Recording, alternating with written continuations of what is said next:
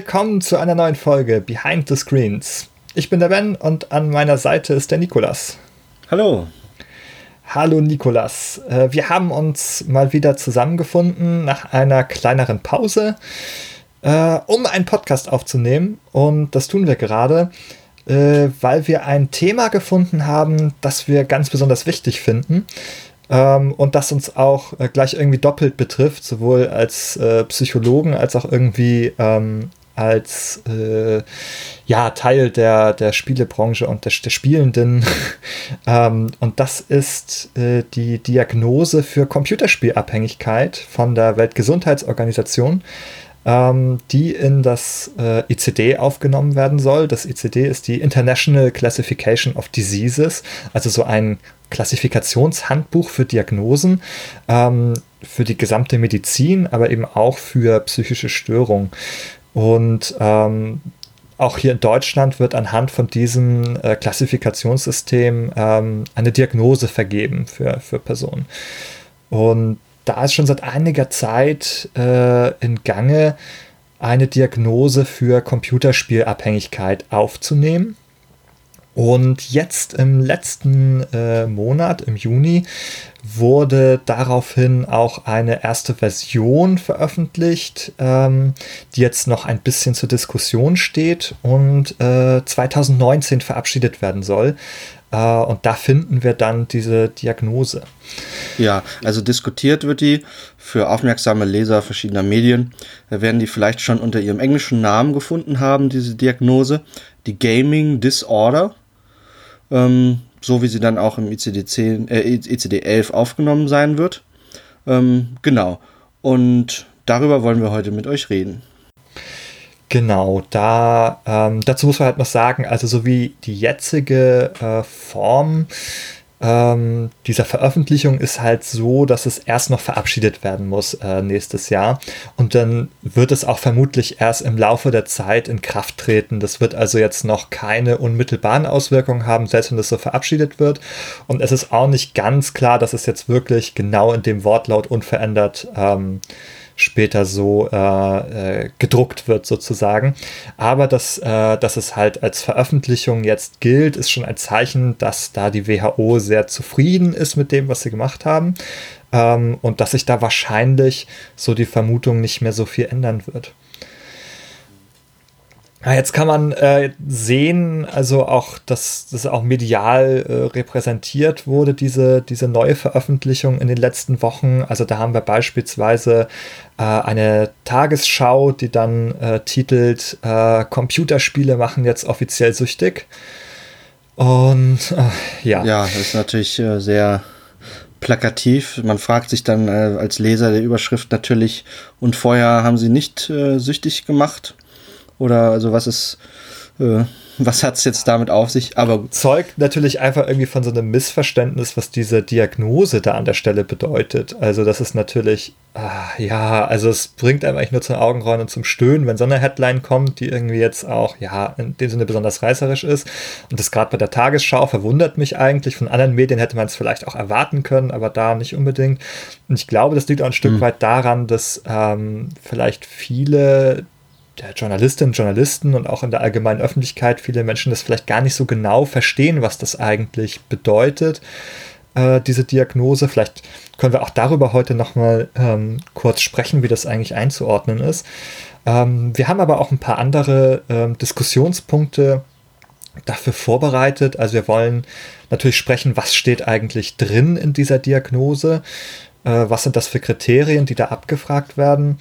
Ähm, Dazu haben wir ein kleines, äh, in Anführungsstrichen, klinisches Interview äh, vorbereitet. Nikolas, ähm, vielleicht erzählst du einfach selber kurz ähm, von dieser Idee, wie, wie, du dir das vorgestellt hast. Ja, ich dachte, um das nicht ganz so, so trocken da die Kriterien für diese psychische Störung oder vermeintliche psychische Störung herunterzurasseln, äh, dachten wir uns, wir können das Ganze in so einem, sagen wir, praxisnahen Kontext einfach mal uns anschauen äh, in dem du ein klinisches oder ein Interview mit mir durchführst und mich abfragst bezüglich, ob diese Kriterien auf mich äh, zutreffen oder zugetroffen haben in der Vergangenheit. Und äh, da werden wir mal schauen, was dabei rauskommt. Ne? Also äh, was da vielleicht in meiner Vergangenheit äh, verborgen liegt. Da könnt ihr euch, da könnt ihr euch drauf gefasst machen, dass dort einige Enthüllungen folgen werden. Spannende Enthüllungen über mein privates äh, Zockerleben. Ja, ja, okay. Also dann sage ich jetzt einfach mal nichts dazu und wir behalten das als spannenden Teaser an dieser Stelle einmal im Gedächtnis. Also, liebe Damen und Herren, vergessen Sie nicht, äh, da lungern noch äh, Leichen im Keller beim äh, Nikolas. Okay, also wir kommen später darauf zurück und anschließend wollen wir halt auch ein bisschen eben über die, die Kriterien sprechen, ob wir die gut finden und was vielleicht sozusagen, ähm, ja, daran Vorteile und Nachteile sein können. Und wir wollen abschließend auch ein bisschen darüber sprechen, wie diese Diagnose vielleicht allgemein einzuordnen ist. Also man sieht ja schon öffentliche Reaktionen, wie eben beispielhaft von der Tagesschau ähm, auf, diese, ähm, auf diese Diagnose. Also da gibt es auch eine ganze Reihe von anderen Reaktionen. Also da gibt es natürlich auch ähm, so Lobbyverbände. In Deutschland ist das der Game beispielsweise, ähm, die natürlich auch bereits ähm, vor einiger Zeit auf diese Entwicklung reagiert haben, sich dazu geäußert haben. Ähm, woran man eben sehen kann, okay, also das äh, ist auf jeden Fall auch ein empfindliches Thema für einige. Also auch der Game hat dazu geschrieben, also dass äh, diese Diagnose gar nicht, äh, gar nicht geht und das ist vorschnell und das dürfen wir auf keinen Fall jetzt machen.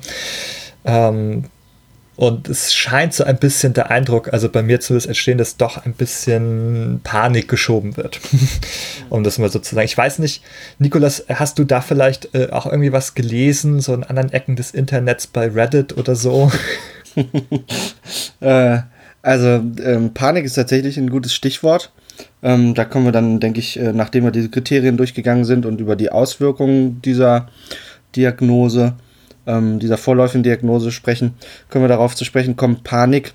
Äh, das wird tatsächlich diskutiert im Rahmen eines bestimmten Phänomens innerhalb der Soziologie, äh, nämlich dem der moralischen Panik. Und äh, da würde ich aber gerne später drauf zu sprechen kommen, dann, ähm, was denn möglicherweise diese ganze Diskussion um diese Diagnose äh, mit äh, moralischer Panik gemein hat.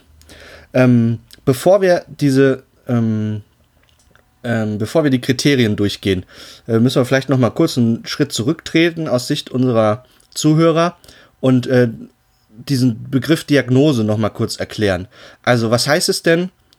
Was heißt es denn, wenn, wenn man äh, wenn einem eine bestimmte Diagnose zugeschrieben wird? Was ist darüber überhaupt äh, zu verstehen? Ja.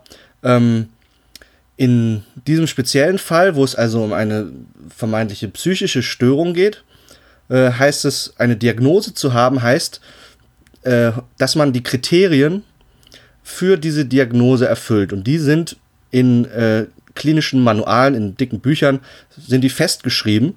Und wer äh, beurteilt das, ob diese Kriterien auf einen zutreffen? Das sind speziell ausgebildete Mediziner und oder Psychologen.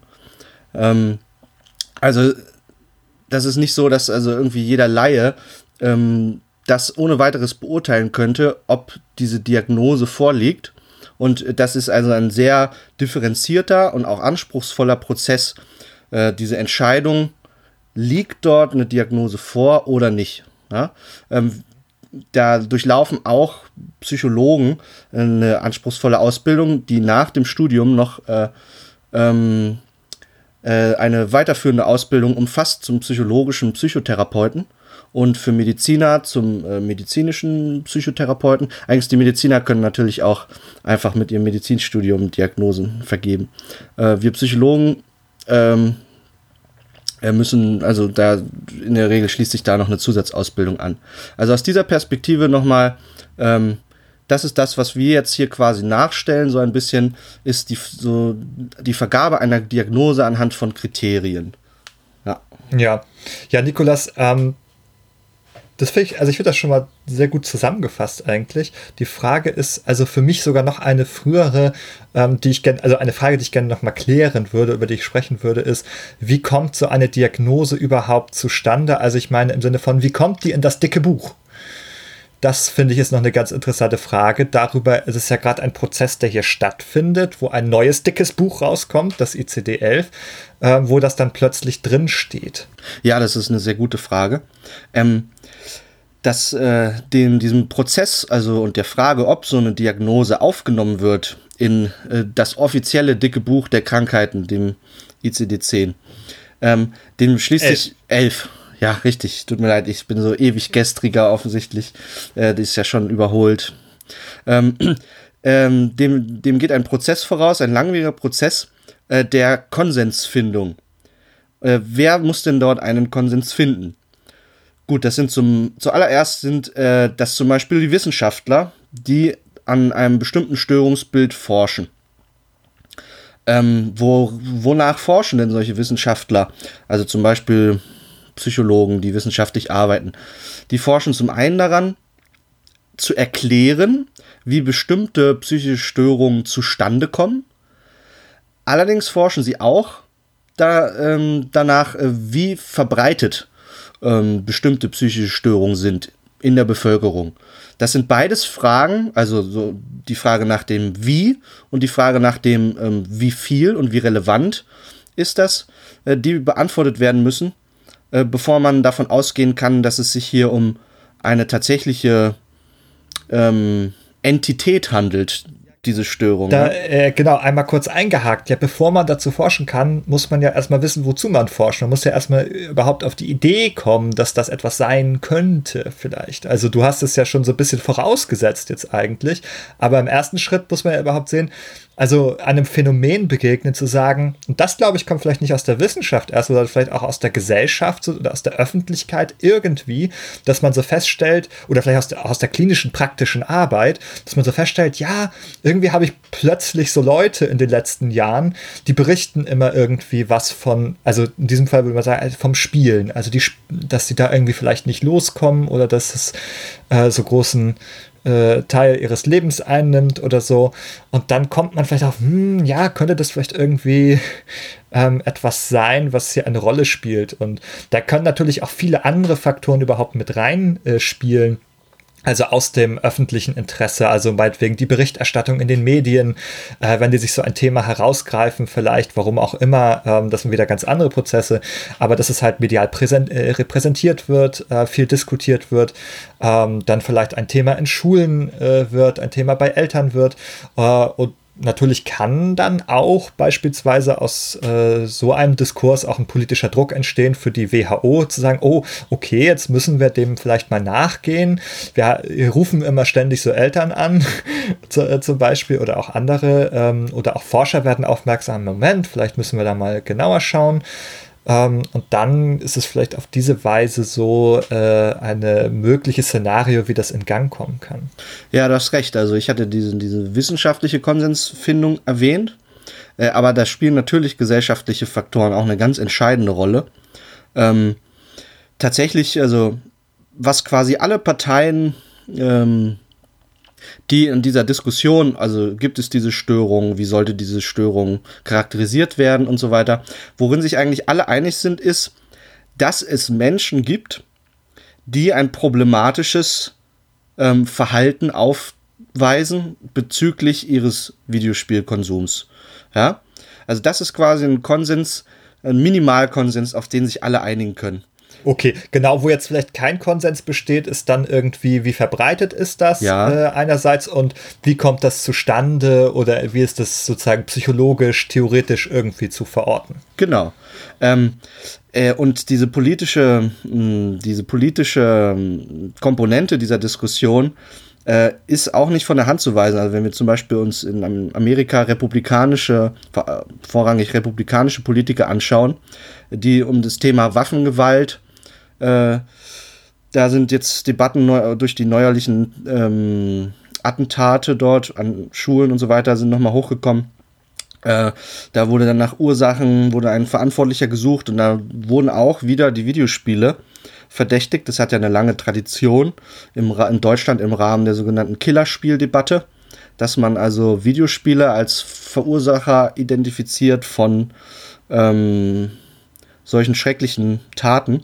Und da, da fallen dann unter anderem von republikanischen Politikern in den USA Sätze wie nicht Waffen töten Menschen, sondern Videospiele töten Menschen. Ja? Das sind natürlich äh, starke Behauptungen, aus denen dann auch sofort Konsequenzen abgeleitet werden. Ne? Dann, äh, dann gibt es politische Akteure, die in einen gewissen Aktionismus verfallen und sofort nach Konsequenzen rufen.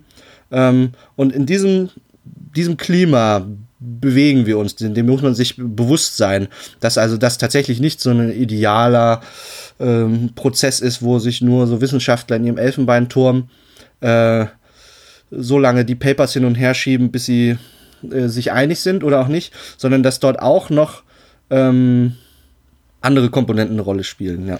Ja, vor allem, was du gerade so von der einen Seite berichtet hast, so, ja, da ist ähm, irgendwie noch äh, auch in der Politik so Skepsis gegenüber Spielen und hast es jetzt auch nochmal in Verbindung mit der alten Killerspiel-Debatte gebracht.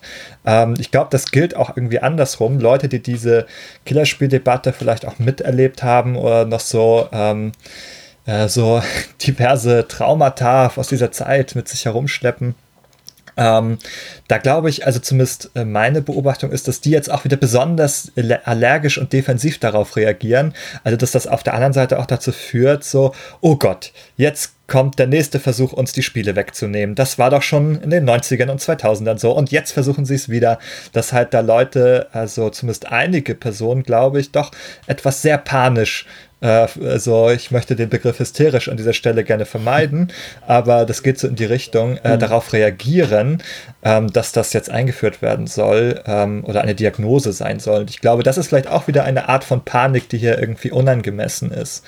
Ähm, also die eine wie in die andere Richtung sozusagen. Ähm, genau. Ja, das hängt natürlich davon ab, wie ähm, wie man die Konsequenzen einer solchen Entwicklung bewertet. Da wollen wir ja später noch drauf zu sprechen kommen. Aber lass uns doch mal anfangen mit dem, mit dem klinischen Interview-Part, wo du also ähm, diese Kriterien, wo wir diese Kriterien gemeinsam besprechen, anhand eines Patientenbeispiels, das ich stellen werde. Genau, okay. Also ich will vielleicht noch mal ein, ein, einen kleinen Einschub vorher machen, also eine kleine also Anekdote könnte man das fast nennen ähm, zu, dieser, zu dieser Genese oder Anschaffung und Abschaffung von Diagnosen, könnte man auch sagen, ja. ähm, um das nochmal sozusagen also in, in Perspektive zu rücken. Ähm, und zwar in der Vorgängerversion des ICD war noch enthalten die Diagnose unter psychischer Störung zu Homosexualität.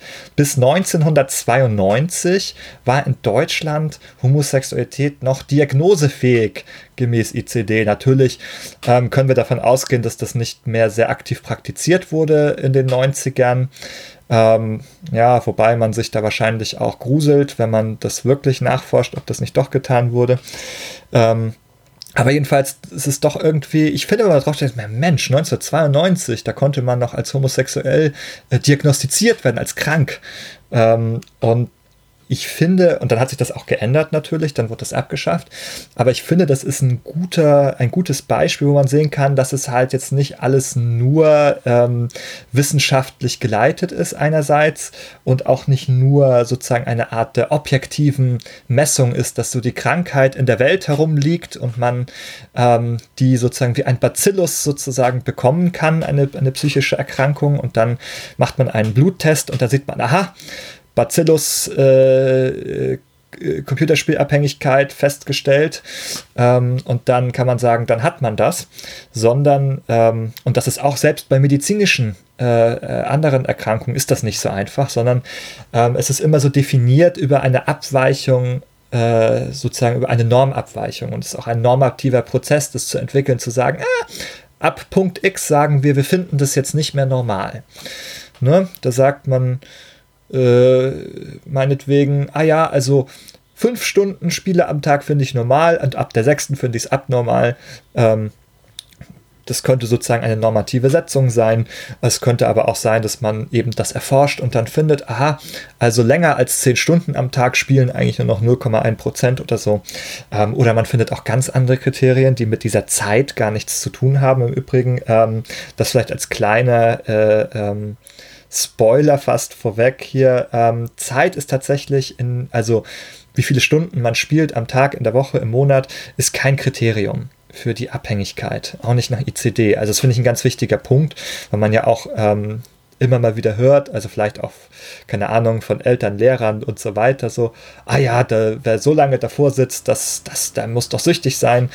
Das ist tatsächlich kein Kriterium. Wir werden stattdessen sehen, was die Kriterien sind. Aber das nur noch mal, um das so ein bisschen in Perspektive zu rücken an der Stelle, ähm, dass es jetzt keine gottgegebene Selbstverständlichkeit ist und dass diese Diagnose, die jetzt kommt, also sozusagen so eine gesellschaftlichen Entwicklung ähm, oder vielleicht auch einer technischen Spieleentwicklung irgendwo Rechnung trägt, dass man, okay, irgendwie ähm, beobachten wir hier was, ähm, das vielleicht anders ist oder sich anders entwickelt hat als früher, als es noch weniger Spiele gab.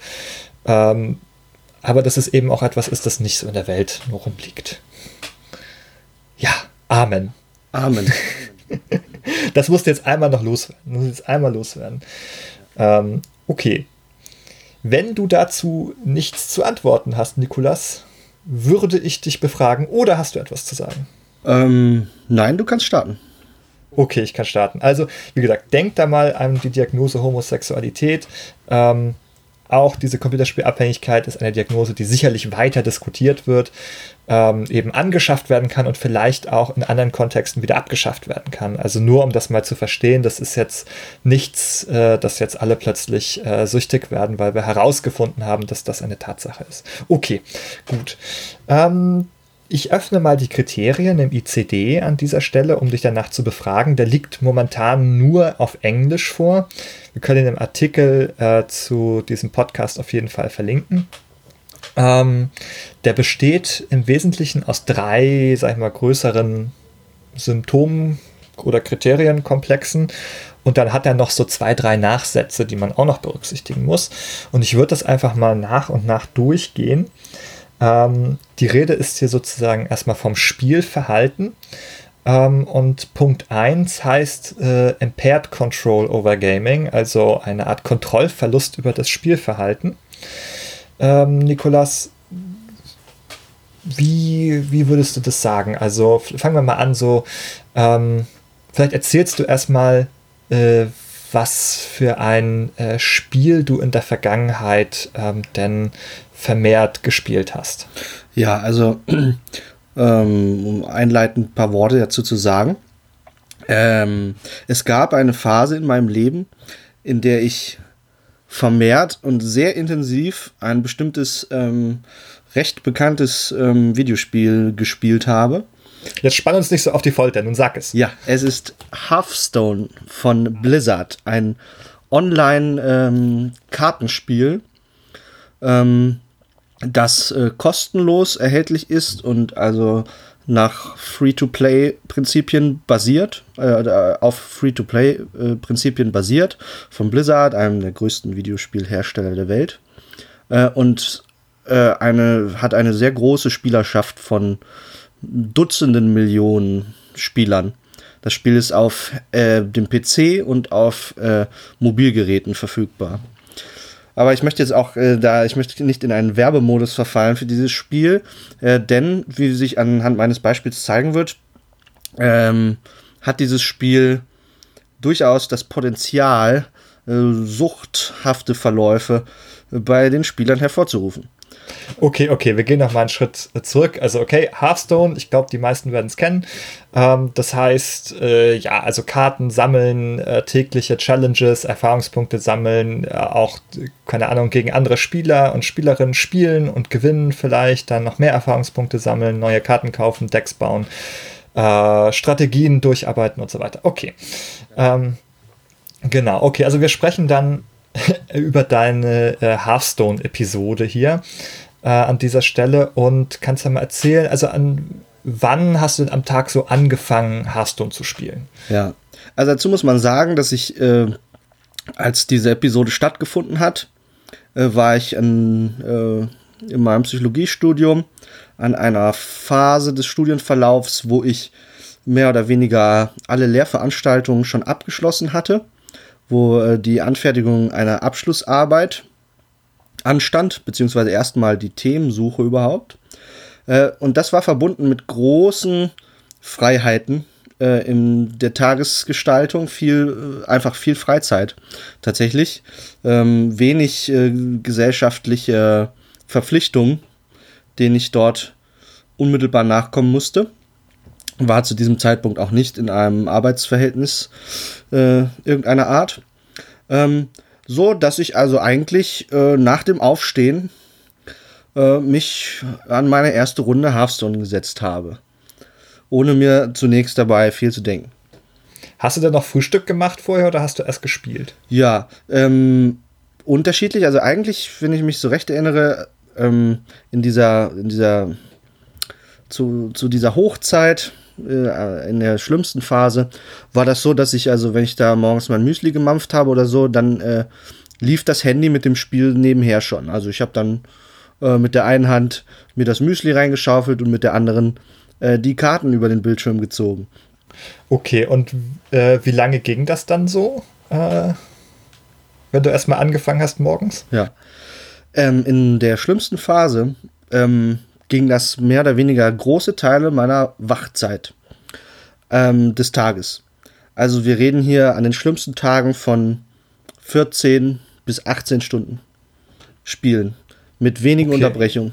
Wenige Unterbrechungen, also lange Zeit. Und wenn es denn darum ging, irgendwie mal das wegzulegen, also keine Ahnung, äh, eben wenn, wenn man schlafen gehen sollte. Also fiel dir das leicht äh, oder? Äh, wie man sich vorstellen kann, jeder, der mal äh, so längere Sessions äh, Videospiele gespielt hat, ob das nun irgendwie in einer LAN-Party oder sonst irgendwie war, äh, man schüttelt solche, solche Sachen, die die komplette Wachzeit prägen, man schüttelt die nicht einfach so ab, sondern die verfolgen einen in Gedanken weiter.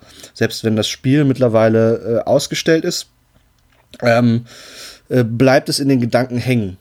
Es gab aber durchaus auch Tage, wo ich also quasi bis zur Be Bewusstlosigkeit mehr oder weniger gespielt habe, im Bett liegend noch äh, und in den Schlaf hinüber gedämmert, während das Spiel noch an war. So, so kann man sich das in etwa vorstellen. Ja, verstehe. Okay, also jetzt nochmal so, wann ging es morgens los? Irgendwie so äh, typische Uhrzeit? Äh, ja, lang schlafen. 10, 11 Uhr. 10, 11 Uhr los und weglegen abends. Oh. Ja, dann nachts eher so Richtung 3, 4 Uhr morgens häufig. Okay. Okay, und genau, und dann schläft man eben auch wieder bis 11 und dann erklärt das so das. Okay. Also wir reden hier über eine begrenzte Episode in meinem Leben. Ich möchte also so mal klarstellen, das ist auch für mich mit einer gewissen Charme verbunden. Dazu kommen Sache. wir noch. Ja, dazu kommen. Aber ja. Das wird noch eine Frage sein, über welchen Zeitraum das äh, äh, abgelaufen ist. Ja, genau. Also, das, also dazu muss man sagen, also das Interview, das wir jetzt machen, ist natürlich jetzt nicht in einem eigentlichen Sinne klinisch oder das sagt über, überhaupt nicht, ob das klinisch relevant ist, aber das ist einfach mal beispielhaft die Kriterien durchzugehen an einer kleineren oder an einer Episode des Lebens. So, okay. Jedenfalls, okay, also das wäre sozusagen ähm, der Bereich Impaired Control, Kontrollverlust. Also da ging es eben darum, ähm, also wann fängt man an, wann hört man auf, wie lange geht das? Ähm, und da war es festgestellt, okay, also in dieser Phase irgendwie so von morgens bis abends, längere Zeit. Ähm, und sozusagen, also dass man es ist Schwierigkeiten hatte, jetzt irgendwie rechtzeitig aufzuhören. Okay, das ist sozusagen jetzt das Erste. Ähm, der zweite Punkt, äh, der in den Kriterien auf, auftaucht, ist sozusagen, dass Spielen auch eine größere Priorität hat als äh, andere Interessen und Aktivitäten. Also gab es vielleicht etwas, das du vorher gemacht hast, was du, also irgendein Hobby oder andere, andere Aktivitäten, die dann weniger geworden sind? Ja, also ich bin äh, generell ein vielseitig äh, interessierter Mensch und ich habe vorher zum Beispiel mehrere Musikinstrumente gerne und auch viel gespielt. Und äh, anhand meiner Schilderungen kann man sich ja vorstellen, dass dann äh, in meiner Alltagsgestaltung wenig, zunehmend weniger Platz war für äh, dafür meine Gitarre mal rauszuholen und da ein bisschen drauf rum äh, zu klampfen oder so. Ja, also definitiv haben andere Interessen von mir dort äh, dahinter zurückstecken müssen. Hast du denn auch weniger Leute getroffen irgendwie? Ist es auch äh, in den Hintergrund gerückt? Ja, absolut. Also das äh, führte bis dahin, dass ich also Gefühle hatte irgendwie, ähm, den Anschluss zu verlieren an meinen Freundeskreis, äh, Gefühle von sozialer Vereinsamung. Ähm, ähm, wobei das dort also auch, dort, dort spielen natürlich noch ganz andere mh, mm, Themen eine Rolle, ähm, die jetzt durch deine Frage hier nicht unbedingt erfasst werden. Ja, so, ne? okay. Ne? Nee, genau, also das äh, andere Themen decken wir jetzt nicht ab, wir konzentrieren uns einfach aufs Spielen. Ähm, okay, das heißt, äh, dieser Punkt sozusagen ähm, wäre jetzt auch mehr oder weniger erfüllt, kann man sagen. Also Gitarre und Freunde treffen ist jetzt auch zurückgegangen. Ähm, was du eben gesagt hast, das äh, ähm, schließt sich an den nächsten Punkt an, nämlich, dass man weitermacht mit diesem Spielverhalten oder dass es sogar schlimmer wird, obwohl ähm, negative Konsequenzen sozusagen auftauchen. Und das hast du gerade gesagt, du hast eigentlich Angst gehabt, den Anschluss zu verlieren oder vielleicht zeitweise den auch tatsächlich verloren. Kann man das sagen? Mhm. Ähm, ja, also es war sicherlich kein, es hat mir nicht gut getan, weder körperlich noch geistig äh, in diesem Ausmaß äh, gefangen zu sein von diesem Produkt. Ähm, es war, es, es hat natürlich zu einer Verzögerung meines Studiums meines, geführt, weil in der Zeit, in der ich gespielt habe, habe ich natürlich dann äh, nicht nach einem Diplomarbeitsthema geforscht, was mir sehr schwer fiel, weil ich mich ewig nicht entscheiden konnte. Äh, Genau, also ich vermute, dass das auch eine Rolle gespielt hat, äh, dass ich unter anderem möglicherweise, weil ich äh, mich diesen Lebensanforderungen, an denen ich dann letztendlich ja gewissermaßen gescheitert bin, dass ich mich denen eben nicht stellen wollte und deswegen mich in dieses Gaming zurückgezogen habe. Mhm.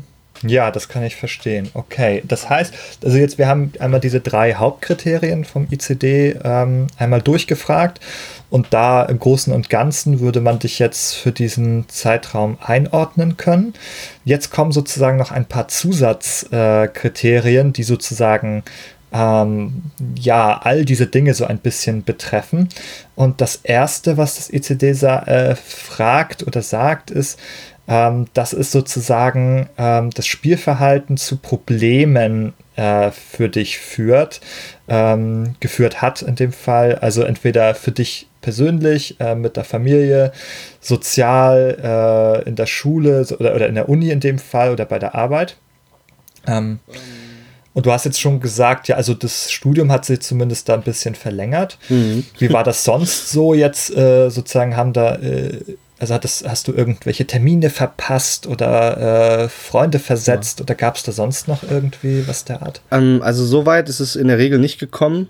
Da, da, ähm, also ich habe schon noch meine die wichtigsten Termine wahrgenommen. Es kann natürlich sein, dass man sich dann halt erst gar nicht mehr irgendwelche Termine vereinbart quasi. Äh, dann, dann kann man sie auch nicht verpassen, so ungefähr. Also da ist schon auf jeden Fall ähm, ich war definitiv in meiner Lebensführung eingeschränkt, ja, signifikant eingeschränkt. Okay, was heißt das Lebensführung? Was, was hat dann nicht mehr so gut funktioniert? Naja, also ich, ich bin, äh, ich bin natürlich dann nicht mehr in die Uni gegangen, großartig. Ähm, ich habe weniger Freunde getroffen. Ähm, ich tatsächlich, ich habe, ich habe mein, äh, ich habe äh, meine Gesundheit im Straßenverkehr gefährdet, weil ich wirklich, also ich bin mit dem, mit dem Handy in der Hand äh, durch die Straßen äh, meiner, meiner Studienstadt gelaufen und äh, habe dieses Spiel gespielt. Ja, also äh, um ja auch, also das Maximale, falls ich dann doch mal raus vor die Tür musste, um das Maximale aus meinem Tag zu machen, dann selbst im Gehen als Teilnehmer des Straßenverkehrs quasi. Okay. Ja, Okay, das heißt, also da könnte man jetzt sogar auch noch ähm, ein Häkchen dran machen, dass es zumindest einige Bereiche gegeben hat, wo es dann äh, ein bisschen Beeinträchtigung gab, sozusagen der, der sogenannten Lebensführung, wie man das ja äh, unter den Psychologen auch sagt. Ähm, okay. Genau, und diese, jetzt steht hier als nächster Punkt, dieses, ähm, dieses Verhalten kann sozusagen entweder kontinuierlich sein oder episodisch oder wiederkehrend. Ähm, und das war jetzt erstmal eine Episode zumindest, von der du berichtet hast.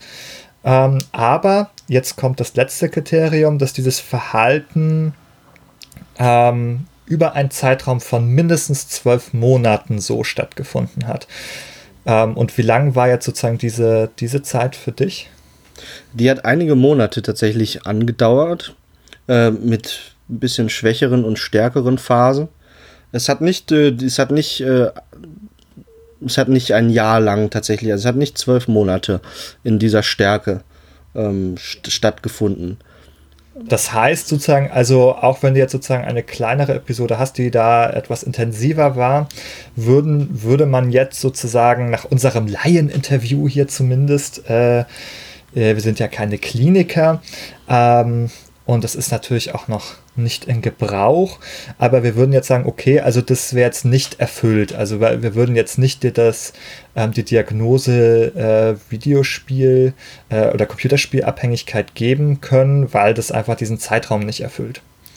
Also wenn man das ganz strikt jetzt anhand dieses zwölf Monatskriteriums festmachen würde, dann wäre die Diagnose äh, unter Umständen nicht erfüllt. Genau, natürlich könnte man sagen, okay, vielleicht ist etwas, was man im Auge behalten muss, wo man jetzt äh, schauen muss, dass es vielleicht irgendwie, keine Ahnung, nichts Wiederkehrendes ist, beispielsweise. Natürlich für den Zeitraum, okay, definitiv vielleicht auffällig, aber nicht nach den Kriterien im engeren Sinne jetzt äh, schon störungswertig nach ICD. Ja, ich meine, das ist mal, das muss man ja sich mal so auf der Zunge zergehen lassen. Also ich denke, ich habe deutlich gemacht, äh, wie, wie massiv äh, diese Problematik war, auch und welche Rolle die in meinem Leben eingenommen hat. Und nun steht am Ende dieses Diagnoseprozesses keine Diagnose. Hatten wir jetzt uns drauf geeinigt. Ja. ja, also zumindest, also vielleicht, ähm, also das ICD lässt offen, dass man die Diagnose auch vergeben kann, ähm, wenn es über einen kürzeren Zeitraum ist, bei besonderer Stärke. Also es wäre durchaus möglich, das ein bisschen im Ermessen, dann könnte man sagen, der klinischen Person an der Stelle, die vielleicht auch zu vergeben, wenn es nur sechs oder acht Monate sind, wenn es besondere Schwere hat.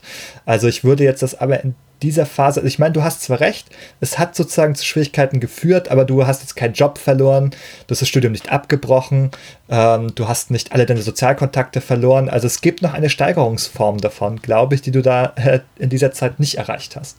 Und deswegen würde ich nicht besondere Schwere hier jetzt äh, ähm, attestieren, sozusagen. Ich würde das eher so als, ja, also ich würde das eher so als ähm, könnte man im Auge behalten vielleicht, aber nicht als äh, vollwertige Diagnose. Also ich kann dir sagen, ich habe mich damals so schlecht gefühlt, dass also, wenn mir jetzt ein klinischer Praktiker gesagt hätte, das kann man ja im Auge behalten, hätte ich den, glaube ich, nicht für voll genommen, muss ich dir sagen. Mhm. Ja, okay, gut. Also das, äh, du hast ja jetzt deine persönlichen Gefühle. Also das kann man vielleicht nochmal äh, reinbringen. Wir haben jetzt gar nicht so, das haben wir gar nicht äh, abgefragt. Das war sozusagen in dem Sinne auch mein Fehler. Aber zu den significant impairments im Leben gehört ja auch de, der Leidensdruck, sagt man ja in der Psychologie. Also sozusagen, wie du, ob, ob und wie du selber darunter leidest. Vielleicht können wir das dann nochmal nachholen, weil du das gerade so angesprochen hast. Ja, das ist ein ganz zentrales äh, Thema, weil es gibt so die gewisse Grundphilosophie dass man eigentlich niemanden äh, eine, mm, eine, eine psychische Störung, was ja früher synonym wirklich zu Krankheit auch verwendet würde und teilweise noch wird, dass man niemanden also eine solche Störung oder Krankheit andichtet, wenn er nicht selber darunter leidet oder sein Umfeld darunter zu leiden hat was dann genauer spezifiziert werden muss. Und in meinem Fall war es so, dass äh, sowohl ich als auch, denke ich, Teile meines Umfelds darunter gelitten haben. Ich ganz speziell noch, also noch in starker Ausprägung, ja. Mhm. Okay, also wirst du schon sagen, okay, du fandest das auch selber in, der, in dem Augenblick, in dieser Zeit bedenklich, dass du sagst, okay, also ich finde schon, dass ich zumindest für diesen Zeitraum damit so äh, ähm, überfordert war, dass ich mir selber eigentlich vielleicht sogar die Diagnose da geben würde. Also es ist so, ähm, äh, dass das eine, also dass das Verhalten, beschriebene Spielverhalten dort zusammentraf mit noch ganz anderen Themen. Themen von äh, Depression, depressive Phasen, sozialer Ängstlichkeit und so weiter. Ähm, die dazu geführt haben, dass das Ganze für mich also wirklich ein nicht mehr beherrschbares Ausmaß angenommen hatte. Ich hatte mir damals auch tatsächlich psychische Hilfe gesucht bei einem Psychotherapeuten, habe mir mit dem genau angeschaut, ähm, was meine Probleme sind und ähm, das hat mir auch sehr weitergeholfen. Also ich möchte an dieser Stelle, falls sich unter unseren Zuhörern und Zuhörerinnen jemand irgendwie wiedererkennt in dieser, ähm, in diesen Problembereichen und möglicherweise auch stark darunter leidet, äh, möchte ich ermutigen, an dieser Stelle auch psychische Hilfe in, äh, in Anspruch zu nehmen. Das ist keine Schande. Ähm, das kann sehr hilfreich sein. Genau. Okay, also könnte man auch sagen, okay, es ist jetzt auch nicht zu äh, weiterer Eskalation gekommen, weil du sozusagen eine Intervention dann auch hattest, sozusagen, weil du dir auch äh, Hilfe auch aus anderen Gründen da gesucht hast. Ja, also es, ist schwer, sich vorzustellen, wie das hätte, wie das weitergegangen wäre. Ähm, tatsächlich hatte ich da ja einen gewissen Punkt erreicht, wo so eine Steigerung kaum mehr möglich war. Wenn man schon also äh, was ich auch nicht erwähnt habe, ist, wenn ich gerade nicht gespielt habe, dieses Spiel, dann habe ich stundenlang ähm, in mich im Internet rumgetrieben und habe recherchiert zu diesem Spiel, Strategien, optimale Entscheidungen etc. Habe dort wirklich extrem viel meiner äh, geistigen Kapazitäten darauf verwandt. Ähm, ähm, mein Spielverhalten dort, also meine Spielleistung zu optimieren. Ja, ja, das ist vielleicht ein ganz interessanter Punkt, dass du das erwähnst. Wir können ja vielleicht in diesem Gespräch jetzt fließend übergehen in die kritische Diskussion der Kriterien, weil ich glaube, wir haben eigentlich schon zwei Sachen gerade gefunden, ähm, die, über die man kritisch sprechen kann. Ähm, das ist jetzt äh, einmal das, was du gerade gesagt hast. Ähm, das wird nicht so richtig repräsentiert in den Kriterien, sozusagen diese Okkupation damit sozusagen äh, sich ständig zu beschäftigen, auch über das Spiel hinaus äh, in Foren sich rumzutreiben und auch in Gedanken, äh, wenn man nicht spielt, aber dann noch dran gefesselt zu sein. Das ist ja etwas, was, also, wie du sagst, für dich jetzt auch relevant war, aber was jetzt nicht so richtig abgefragt wurde eben. Ja, da hatten wir jetzt, also ging jetzt nicht hervor aus diesen Kriterien. Also die Kriterien fokussieren sich ja im Wortlaut stark auf das Spielen an sich und nun muss man ja eigentlich, wenn man als äh, klinisch arbeitender Mensch sich ähm, mit dieser Thematik und der Diagnose auseinandersetzt, muss man ja in gewisser Maßen vertraut sein mit äh, der Kultur rund um dieses Hobby bis zum gewissen Grad. Und äh, es gehört nun mal für viele dazu tatsächlich, äh, auch außerhalb des tatsächlichen Akts des Spielens, sich mit dem, äh, diesem, mit dem Videospielprodukt auseinanderzusetzen, in dem man Twitch-Streams schaut, äh, in den entsprechenden Subreddits unterwegs ist, irgendwelche anderen Webseiten äh, regelmäßig aufsucht und so weiter. Äh, das muss man, äh, das ist ja wichtig, also auch das zu erfragen, wenn man beurteilen möchte, ist jemand wirklich, ähm, ist jemand, hat jemand ein störungswertiges Problem mit, mit seinem Videospielkonsum?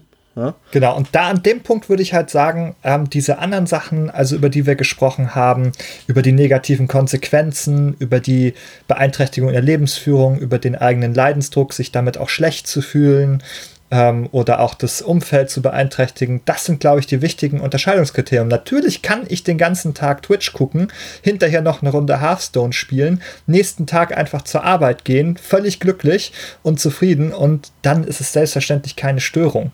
Also an dieser Stelle würde ich halt auch noch mal auf einen äh, auf den interessanten Podcast von äh, auf ein Bier äh, verweisen zu äh, genau diesem Thema, auch ähm, Gaming Disorder, Computerspielabhängigkeit, der vor einigen Monaten erschienen ist.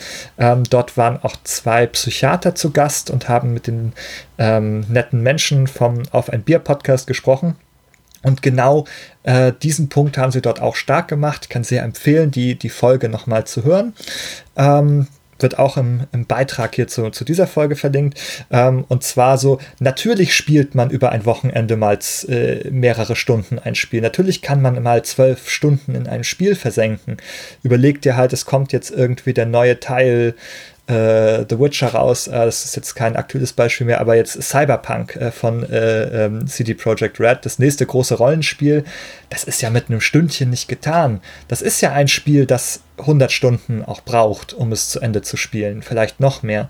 Und es ist ein Spiel, das man nicht für 10 Minuten oder auch nur eine Stunde anmacht. Da will man sich reinfühlen, reindenken. Da geht man äh, so ein bisschen, versinkt man in so einem Spiel dann auch mal für einen Tag oder ein Wochenende. Ähm, das ist alles noch kein äh, Kriterium. Auch nicht, wie du sagst, auch mit Twitch und Reddit. Natürlich, wenn man sich sehr interessiert für etwas, beschäftigt man sich auch so damit. Darüber hinaus, dann liest man was nach. Das ist ja ist einfach ein Hobby und das kann sehr viel Spaß machen.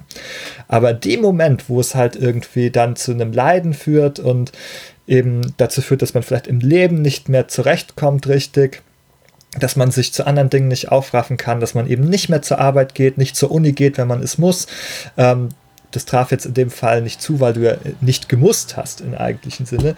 Aber das sind halt Sachen, die den, glaube ich, den entscheidenden Unterschied hier machen, nicht die Zeit der Beschäftigung. Ja, du, bist ja jetzt schon wieder dabei, so mehrere Kriterien ähm, hier zu, zu vermischen. Also ich würde jetzt auf diese, diese, diese Beschäftigungssachen nochmal kurz eingehen wollen.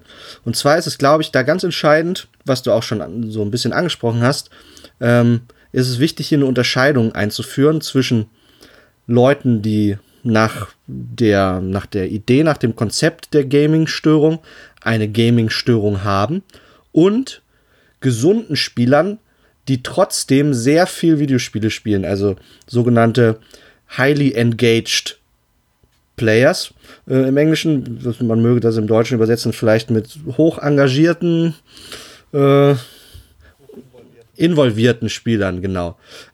Und da ist es tatsächlich so, dass so diese, die reine Ausmaß des sowohl des Spielens als auch der Beschäftigung mit den Spielen außerhalb des Spiels halt wirklich für sich genommen alleine ein schlechter Indikator ist, wie du das schon ganz richtig angedeutet hast.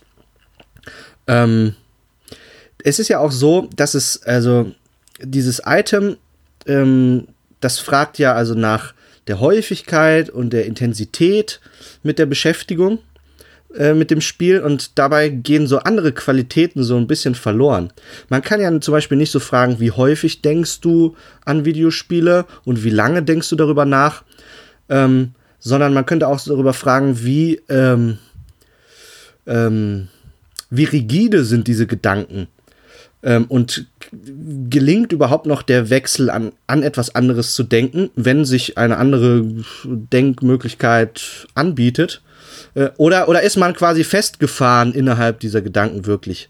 Hm? Da geht es also darum, also auch auf kognitiver, auf gedanklicher Ebene eine Art Kontrollverlust, dass man wirklich so rigide an, an, an Gedanken und Gefühlen an diesem Spiel festhält, dass man äh, nicht mehr äh, davon lassen kann. Und das wird tatsächlich ja nicht in dem Item so nicht abgefragt, sondern eher geht eher um die Häufigkeit und die Länge der Beschäftigung Genau, also es geht gar nicht um die Beschäftigung, also es geht um das Spielen selber in dem Fall, um das Gaming und dieses also Beschäftigen, Nachdenken oder auch also von dem Gedanken nicht wegkommen, äh, das ist halt gar nicht repräsentiert einfach. Also das kann man hier durchaus auch als Kritikpunkt anbringen, ähm, dass das vielleicht ein relevanter Punkt sein könnte, der hier einen Unterschied ausmacht, äh, wie du sagst, sozusagen zu gesunden oder unbeeinträchtigten Personen. Genau, das ist hier nicht drin. Dazu kann man einmal äh, nochmal den Vergleich, äh, einen Vergleich bemühen, nämlich zu dem ähm, DSM 5, das es in Amerika gibt. Ähm, das ist das Diagnostic and Statistical Manual of Mental Disorders. Ähm, das ist genauso ein Diagnosekatalog wie das ICD, nur für psychische Störungen und eigentlich nur in Amerika äh, äh wird es verwendet. Ähm, und die haben auch schon ähm, ein ähnliches Störungsbild seit einigen Jahren als sogenannte Forschungsdiagnose aufgenommen. Das ist, glaube ich, die Internet Gaming Disorder. Und die steht eben als unter Forschungsdiagnose, das heißt, die ist noch nicht vollwertig aufgenommen, die hat diesen Zwischenstatus, so von wegen, ja, forscht mal ein bisschen, findet mal etwas darüber raus, äh, ob das was ist und was das eigentlich ist, was eigentlich eine ganz schöne äh, Form ist vielleicht, um das nicht sofort sozusagen als ähm, vollwertiges Label aufzunehmen und eben diese Unsicherheit kenntlich zu machen, dass das noch Forschung benötigt. Ähm, Lange Rede, kurzer Sinn. Äh, in diesem äh, gibt es andere Diagnosekriterien und da findet sich auch ähm, diese Frage nach der Beschäftigung wieder. Das ist sozusagen wirklich ein Defizit vielleicht hier im ICD. Ähm, beim DSM wird das abgefragt. Mhm, richtig. Und dazu kann man, also wenn wir dabei bleiben, ähm, kann man auch nochmal sagen, das hat auch noch eine Reihe von anderen äh, äh, Kriterien, die es abfragt, die nicht im ICD sind. Ähm, dort enthalten sind nämlich noch so sogenannte Entzugssymptome, wie dass man wütend, ängstlich, traurig und so weiter wird, wenn man nicht spielen kann, wenn man sozusagen davon äh, dazu keinen Zugang hat. Vielleicht bei einem Kind, das, äh, wo die Eltern das wegnehmen und das dann da, ähm, keine Ahnung, sich äh, sehr wütend auf den Boden wirft oder da in tiefer Trauer über den Verlust versinkt und vielleicht auch nicht nur für den ersten Moment, sondern auch über ähm, längere Zeiträume. Und äh, ganz ähnlich auch, hier findet man auch die Entlehnung zum, zum Glücksspiel wieder, nämlich dass äh, Leute täuschen und lügen, um ihr Spielverhalten irgendwie zu verstecken oder ähm, das nicht offen zu legen, wie viel sie wirklich äh, gespielt haben. Ähm, und auch, dass das Spielen als Kompensation verwendet wird, dass man da gar keine Freude mehr hat am Spielen, ähm, das kann, glaube ich, ein ganz wichtiger Punkt sein, der auch nicht im ICD drin ist, dass man sagt, so, oh, ich habe ne, eher so ein bisschen Flucht aus der Realität, aus anderen Problemen. Man macht das so kompensatorisch, so ähm, sich damit beschäftigen, betäuben, vielleicht auch wie bei klassischen Suchtmitteln, ähm, aber dass man an der Sache eigentlich gar keine Freude mehr empfindet. Dass man da wirklich von Leuten hört, ja, ich habe gespielt stundenlang, aber so richtig Freude hatte ich eigentlich gar nicht mehr. Und das ist ja auch, wenn man drüber nachdenkt, also da kommt man ja schon ins Grübeln, ne, so richtig gespielt und keine Freude. Das soll ja gerade, das soll ja auch mal Spaß machen irgendwie. Ne? Also das macht man ja, weil man daraus was Positives in irgendeiner Form zieht.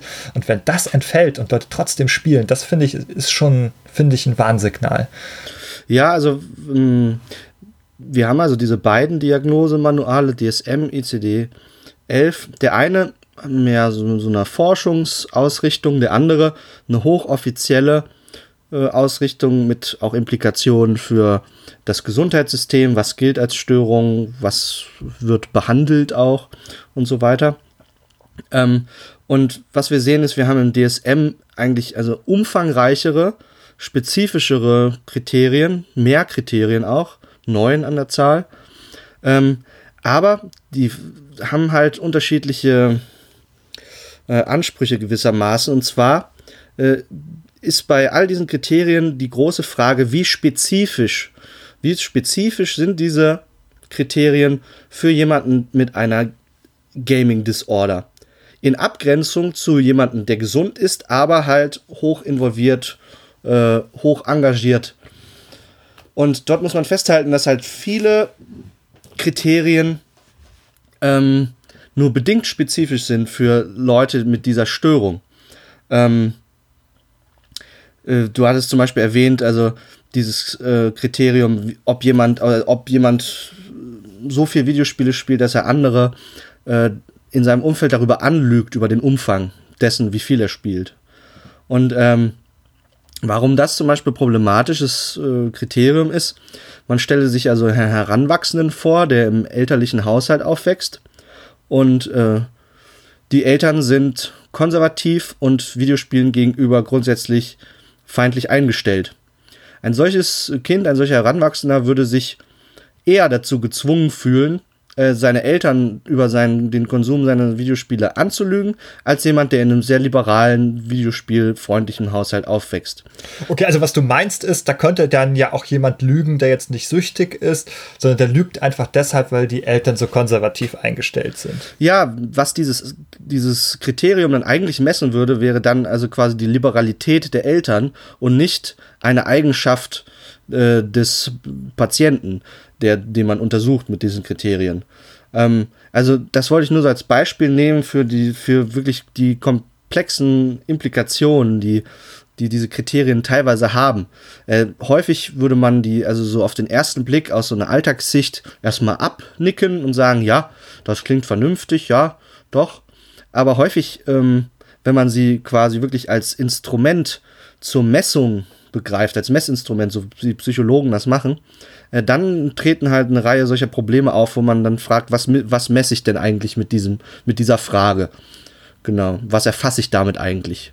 Ja, okay, also ich würde jetzt auch gar nicht zu tief einsteigen in diese DSM-Kriterien. Ich glaube, man, was man daraus mitnehmen kann, ist, dass jetzt auch die Kriterien ECD halt eine Auswahl sind, die diskutabel ist. Genauso wie die Auswahl vom äh, DSM diskutabel ist. Also äh, daran kann man, also ich denke, daran kann man einfach sehr gut sehen, wieder, dass es jetzt nicht, ähm, ja, also etwas ist, das normativ ist und das auch noch diskutiert wird, sozusagen.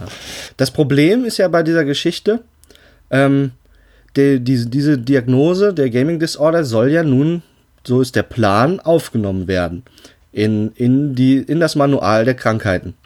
Das heißt, also es ist auf einem guten Weg dahin, ähm, alle Schritte abzuklappern, die halt notwendig sind, damit so eine Krankheit aufgenommen wird. Eigentlich. Ich hatte vorhin erwähnt, dass da ja die Konsensfindung eine wichtige Rolle spielt. Nun äh, ist es aber so, dass tatsächlich in der wissenschaftlichen Diskussion äh, bisher große Uneinigkeit darüber herrscht, ob ein solcher Konsens bereits erreicht ist, äh, bezüglich ob es diese Störung gibt und wie verbreitet sie ist. Ja? Ähm, das heißt also, die tatsächliche reale Entwicklung, dass dieses jetzt aufgenommen wird, vorgeschlagen wird und möglicherweise halt auch aufgenommen wird, die ist gewissermaßen der wissenschaftlichen Diskussion darum ein bisschen voraus. Und das ist durchaus problematisch. Findest du nicht? Hm, ja, also das ist ja etwas, wo es zumindest auch ähm, ein bis zwei äh, so Paper gibt aus der Wissenschaftscommunity von größeren Autorengruppen. Ähm, die können wir auch nochmal verlinken, die sich sozusagen ähm, kritisch geäußert haben dazu, äh, dass diese Diagnose aufgenommen wird äh, jetzt schon. Und ein Argument ist genau das, was du gesagt hast, dass ähm, die Forschungsergebnisse bisher uneindeutig sind. Ähm, und äh, die sehen da einfach noch mehr Bedarf, das jetzt genauer zu erforschen, vielleicht auch ähm, Ursachenforschung genauer zu betreiben, wie das eigentlich zustande kommt, das besser zu verstehen, das Phänomen, bevor man ähm, diese Diagnose wirklich äh, aufnimmt. Das wäre sozusagen da ein Kontrapunkt. Man weiß aus, dem, aus den Abläufen, wie sie in der Wissenschaft halt sind, man weiß, dass also dieser Fakt, dass eine solche Diagnose irgendwo aufgenommen wird oder die Absicht erklärt wird, sie aufzunehmen, der hat einen ganz realen Effekt darauf, was Forscher dann machen mit dieser Diagnose.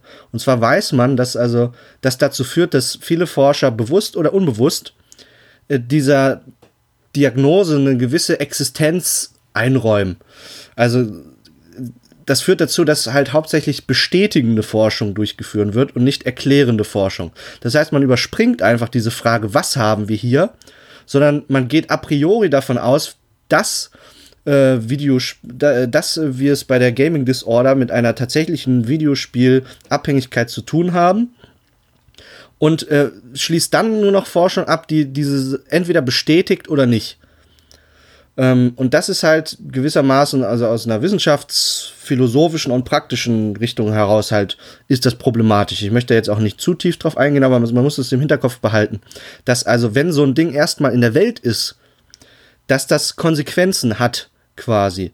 Und deswegen, das erklärt gewissermaßen halt auch so die Intensität, mit der diese Debatte jetzt geführt wird. Ähm, dass es einige gibt, die sagen, äh, dass jetzt quasi so eine Art Politik der verendeten Tatsachen äh, hier durchgeführt wird, bevor überhaupt ein Konsens irgendwie darüber erreicht ist. Das heißt ja genau, dass du meinst, also hier wird sozusagen schon etwas in die Welt gesetzt, indem man dieses als feststehenden Begriff verwendet, indem man schon das Diagnoselabel drauf macht. Ähm, das dazu führt, dass es sozusagen auch in den Köpfen ähm, der Forschenden und auch aller anderen vielleicht schon zu einem Ding wird, ohne dass man so genau weiß, ob es ein Ding ist.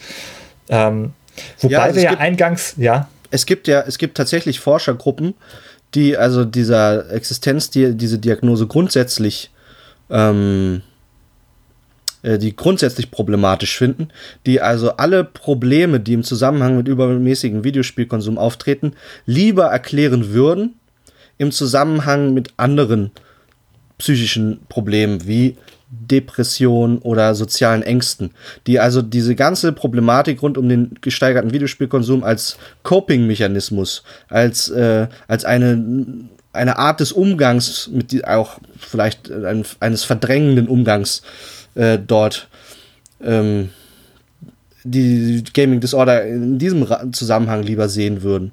Also es ist keineswegs äh, herrscht Einigkeit darüber, dass wir es überhaupt hier mit einer Störung, äh, mit einer Störungsentität zu tun haben. Wobei ähm, man dazu natürlich sagen muss, dass ähm, die Diagnose natürlich kein äh, Recht darauf erhebt zu sagen, dass das sozusagen etwas, äh, eine, primär, eine primäre Störung sein muss. Das ist tatsächlich ja analog bei ähm, Substanzabhängigkeiten auch nicht der Fall. Dort haben wir es ja auch damit zu tun, dass Substanzen häufig sozusagen sekundär verwendet werden. Da liegt schon eine Grundproblematik vor und dann wird da die äh, werden diverse Substanzen konsumiert, um sich meinetwegen zu betäuben, zu flüchten und so weiter. Und daraus entwickelt sich dann auch noch eine Substanzabhängigkeit, die aber nicht der, die Wurzel des äh, allen Übels ist an dieser Stelle. Aber das heißt ja nicht, dass es nicht trotzdem etwas ist, das man dort ähm, als Diagnose aufführen kann. Es ist ja dann trotzdem etwas, das, auch wenn es sekundär ist, durchaus existiert an der Stelle. Na, du hast ja jetzt äh, Substanzabhängigkeiten, also oder Drogenabhängigkeiten, solche Geschichten erwähnt. Äh, nun ist es ja so, also diese, diese äh, Störungskategorien, die sind ja seit Jahrzehnten werden die erforscht. Dort ist auch zu vielen Aspekten ein wissenschaftlicher Konsens erreicht. Äh, und dort ist die Sachlage ja schon ein bisschen eine andere. Und zwar bei, bei den Substanzabhängigkeiten kann immer ein klares Objekt der Sucht, der Abhängigkeit bestimmt werden. Nämlich eine gewisse Substanz zum Beispiel. Dann kann man auf physiologischer Ebene durch Blutdruckmessungen, durch, durch andere Sachen, äh, Herzrate und so weiter, kann man ähm, auch diese Abhängigkeit und Abhängigkeitssymptome nachweisen. Was ist denn aber nun bei der Gaming Disorder das Objekt der Abhängigkeit? Kannst du mir das mal erklären? Gaming ist ja kein Objekt. Deswegen heißt es ja auch ähm, sozusagen landläufig Verhaltenssucht, weil hier sozusagen eine Abhängigkeit von einem Verhalten besteht. Das ist natürlich der zentrale Unterschied, weshalb diese beiden Gruppen da auch im ICD äh, jeweils unterschiedlich geführt werden. Also natürlich gibt es hier keine Substanz und kein biologisches äh, in dem Sinne oder chemisches, äh, biochemisches Korrelat, ähm, mit dem das zusammenhängt, auf das man zeigen kann. Ähm, ich glaube, das ist halt auch kein Grund, das jetzt äh, abzuweisen an der Stelle. Also ähm, wir hatten ja eingangs schon gesagt, es ist eigentlich unstrittig, dass es ähm, Personen gibt, auf die das in irgendeiner Form zutrifft, sozusagen. Die also da musst du jetzt sprachlich korrekt sein. Was trifft auf die zu? Ähm, dass die sozusagen ein äh, derart äh, problematisches äh, ähm, Verhältnis zu spielen haben, dass sie sozusagen eben ähm, davon so beeinträchtigt sind in ihrem Leben, dass sie sozusagen nicht mehr, ähm, ja, ihre Lebensführung nicht mehr bewältigen können oder sehr stark darunter leiden, auch über diese längeren, größeren Zeiträume. Hm. Aber nun ist es ja so, wenn du das also äh, gleichsetzt oder vergleichst äh, mit Substanzstörungen und so weiter, naja, nur hinsichtlich, nein, nein, nein, nein, nein, nein, nein, nein. Nur hinsichtlich, nur hinsichtlich dieser ähm, Dimension des Sekundärauftretens. Ja, aber es ist ja so, dass diese Kriterien, dass diese Kriterien sowohl im ICD-10, äh, 11 als auch im DSM sind ja die, stark diesen äh, Substanzabhängigkeiten beziehungsweise ähm, der äh, Glücksspielabhängigkeit, der Gambling Disorder sind ja sind die ja entlehnt. Und ähm, das hat ja hat auch behandlerische Konsequenzen. So wird man zum Beispiel, wenn man also diese Ähnlichkeit herausstellt oder diese vermeintliche Ähnlichkeit von Gaming Disorder und Substanzabhängigkeit, wird man möglicherweise ähnliche Therapieimplikationen daraus ableiten. Zum Beispiel bei Substanzabhängigkeiten äh, wird ja über Entzug zum Beispiel geredet als eine Möglichkeit der Therapie äh, oder wird die durchgeführt. Nun würde man jetzt möglicherweise äh, aus, aus, aufgrund dieser vermeintlichen Ähnlichkeit bei der Gaming Disorder ja vielleicht eine ähnliche Implikation daraus ableiten und sagen, äh, nur äh, ein Entzug könne helfen. Ein Entzug dieses Mediums. Das mag jetzt also aus Alltagssicht irgendwie vernünftig klingen, aber das muss man ja alles erstmal äh, muss man erstmal nachweisen und erforschen, ob das tatsächlich der Fall ist, ob das sinnvoll ist. Ähm, ja. Also tatsächlich gibt es dazu natürlich schon auch einiges an Wissen. Ähm, beispielsweise gab es jetzt auch zu, also wahrscheinlich nicht nur zufällig, vor ein paar Tagen ähm, bei Kotaku einen Artikel, der da heißt The Truth About Video Game Addiction, ähm, in ja. der die ähm, Autorin dort ähm, oder Kotaku äh, Interviews geführt hat ähm, mit ähm, Personen, die mal abhängig gewesen sind oder die über sich sagen, dass sie mal eine, eine solche Abhängigkeit hatten. Ähm, und dort ist es tatsächlich so, dass die, dass die allermeisten auch sagen, ja, also die, ähm, die völlige Abstinenz sozusagen vom Spielen hat denen auf jeden Fall geholfen, sozusagen an der Stelle rauszukommen. Was aber auch interessant ist an dieser Stelle, das würde ich, äh, um das nochmal zusammenzubringen, auch mit den Substanzen, ist, dass die viele von den Betroffenen dort erzählt haben, dass sie generell suchtanfällig gewesen seien. Also, dass sie halt auch schon mal andere Süchte hatten oder danach hatten. Ähm, meinetwegen auch äh, Abhängigkeiten von Substanzen. Ähm, und das wirft natürlich die Frage auf, ob es nicht auch sein kann, dass es Personen gibt, die in einer gewissen Weise ähm, anfällig dafür sind, ähm, eine Form von Abhängigkeit zu entwickeln das kann nämlich offenbar dann sowohl sozusagen so eine Verhaltensabhängigkeit sein, als eben auch so eine Substanzabhängigkeit. Es scheint sozusagen zumindest so zu sein, dass es da, ähm, dass es häufiger mal zusammenkommt, ähm, so zumindest die Berichte der Person. Es gibt, es werden ja auch eine ganze Reihe von solchen Verhaltensabhängigkeiten ähm, diskutiert. Da ist zum Beispiel in jüngerer Zeit die so Social Media Abhängigkeit zum Beispiel oder äh, andere Formen von vorrangig auch äh, Technik- und Internetbasierten Abhängigkeiten. Und äh, die Frage ist nun, also wenn eine Person generell eine Anfälligkeit zeigt für verschiedene Sachen und angenommen der Fall, eine Person ist äh, Videospielabhängig, bleibt dann abstinent und dann verschiebt sich diese Abhängigkeit und sucht sich einfach ein, ein neues Objekt oder so, ähm, es kann ja auch ein anderes Spiel sein, zum Beispiel. Ähm, oder eben andere Formen des Konsums. Dann ist ja schon die Frage, also was rechtfertigt jetzt speziell für, das, für, für, die, für den Akt Videospielen dann eine eigene Störungskategorie aufzumachen? Wenn, wenn theoretisch äh, alle möglichen Dinge sich quasi als Verhaltenssüchte eignen. Die Sexsucht zum Beispiel im Zusammenhang mit äh, Tiger Woods, äh, dem Golfspieler, dem, dem hochdekorierten, der auch einigen Videospielern vielleicht durch die entsprechende Reihe ein Begriff sein könnte. Mhm. Also ich würde jetzt antworten sozusagen, also das spricht erstmal nicht gegen Computerspielabhängigkeit, aber sondern sagt er, okay, es könnte sogar vielleicht noch etwas größer sein, vielleicht könnte es eher noch eine Kategorie, also etwa eine etwas allgemeinere Kategorie für Verhaltenssüchte geben. Ähm, das könnte natürlich zu Verwunderung führen, ja, warum greift man das jetzt äh, heraus? Ähm, wobei man sagen muss, dass es die zweite Verhaltenssucht ist. Glücksspielabhängigkeit ist die erste sozusagen. Auch da kann man sagen, gut, also Glücksspiel ist vielleicht eine besondere, besonders äh, schwierige ähm, Form noch. Ähm, aufgrund der, der Belohnungsmechanismen, die da wirken. Ähm, aber auch da kann man natürlich sagen, okay, das hat man herausgegriffen, aber das nächste herausgegriffen und vielleicht wird man auch weitere daraufhin herausgreifen und vielleicht wird man es auch eines Tages verallgemeinern. Aber ich glaube, man darf jetzt nicht zu sehr in ein Whataboutism hier verfallen und sagen, ah ja, aber was ist denn mit der Sexsucht? Aber was ist denn mit der Social Media Sucht? Ich glaube, das äh, macht es, ist zumindest kein Gegenargument an dieser Stelle. Ey, also ich würde das, das Wort Whataboutism ist an und für sich schon schwierig, weil es sich eignet zur Diskreditierung einfach äh, eigentlich fast von allen äh, Positionen, die der eigenen zuwiderlaufen, weswegen ich mich davon jetzt distanzieren würde, ausdrücklich. Ähm, aber es geht doch eigentlich um die Frage, welche, welche Form von Verhalten wir bereit sind zu pathologisieren. Das heißt also grundsätzlich als äh, äh in, einer, in einer Zuspitzung als Krankheit oder Störung zu bezeichnen und welche nicht. Und äh, Meiner Meinung nach gibt es da jetzt wenig glaub, äh, belastbare, glaubwürdige Argumentationen, die darlegen, warum Gaming ja eine eigene Störungskategorie bilden soll und diese anderen Sachen nicht. Also du sagtest ja tatsächlich, Verhaltenssüchte ist eine relativ neue Modekategorie auch gewissermaßen.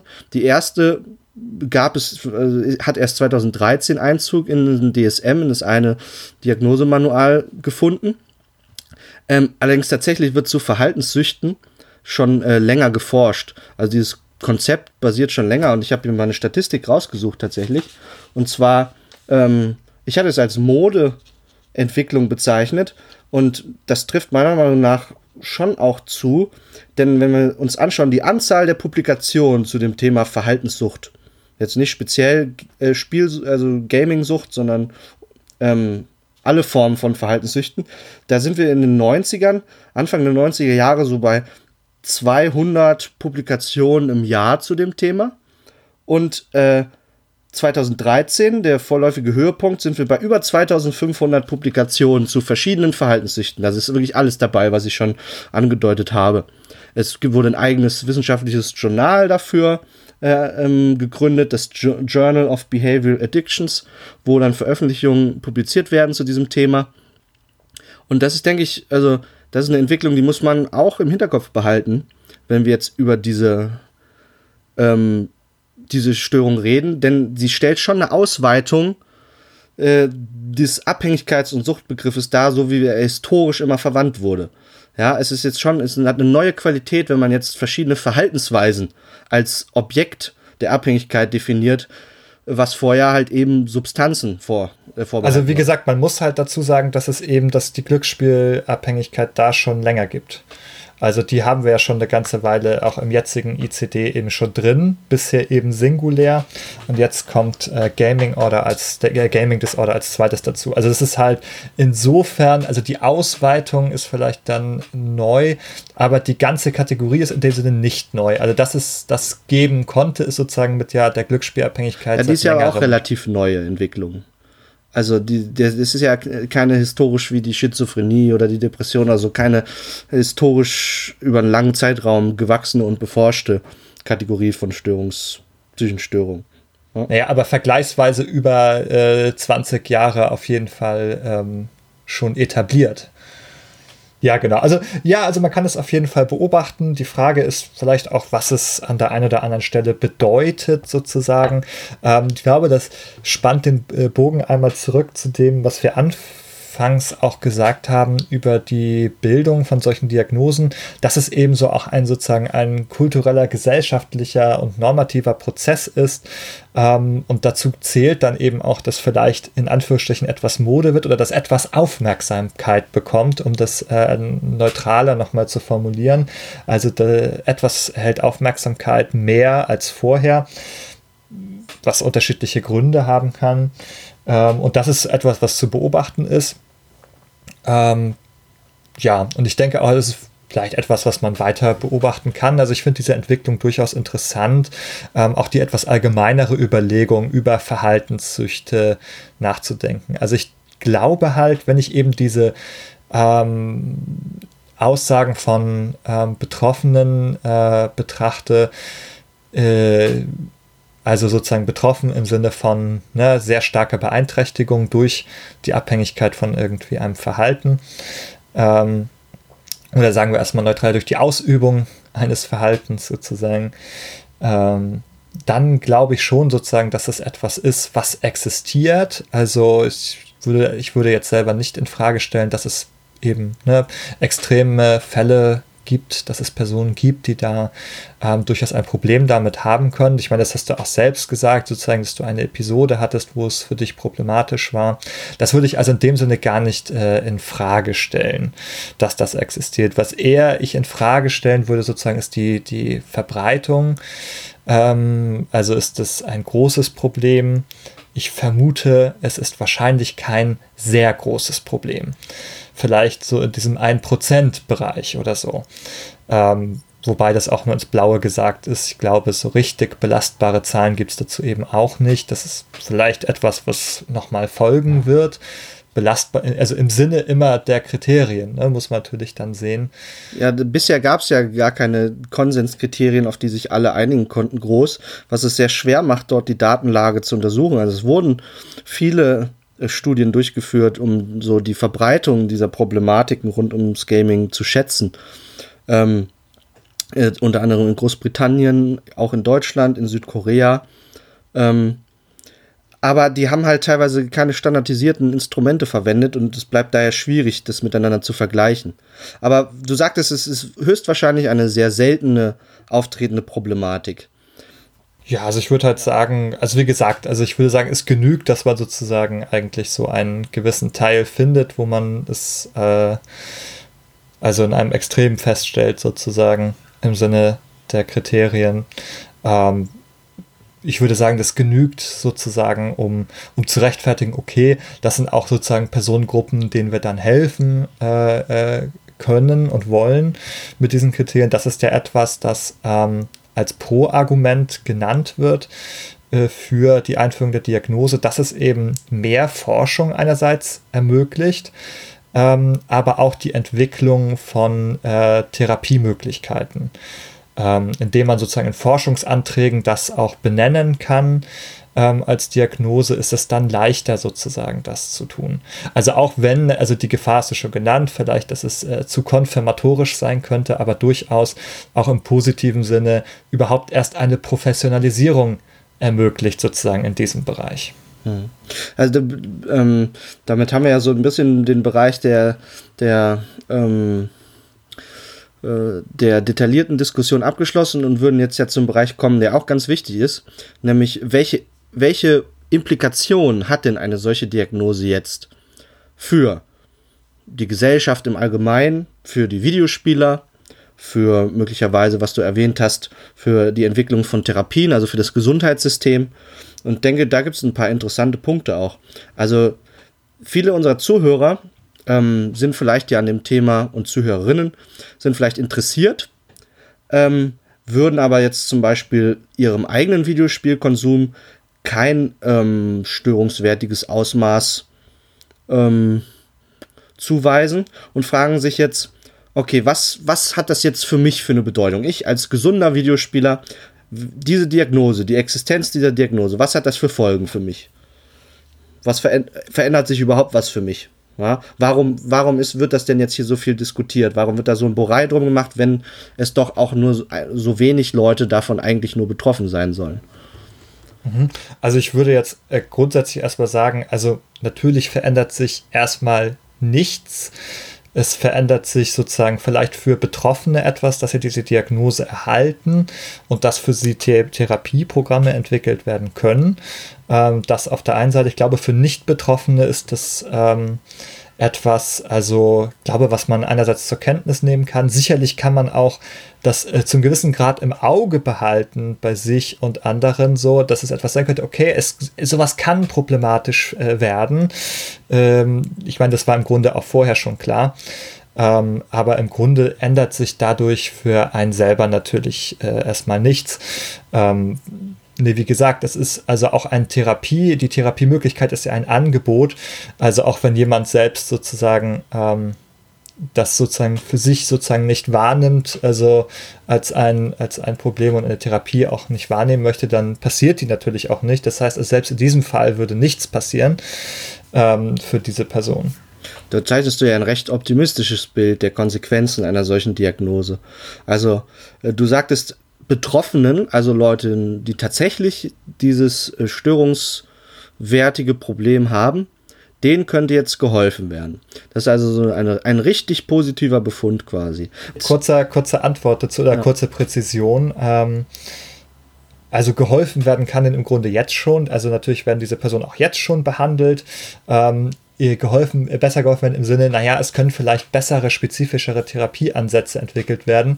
Also ich nehme mal so Studien an, wo man eben auch richtig äh, die, die Effektivität nachweisen kann von bestimmten ähm, Therapieansätzen, dass man eben Leuten bessere Möglichkeiten also bieten kann. Wie gesagt, es ist ja nicht so klar, das hast du auch schon gesagt, so völlige Abstinenz oder äh, gegenüber Abstinenz von bestimmten Spielen oder bestimmten Spielesorten.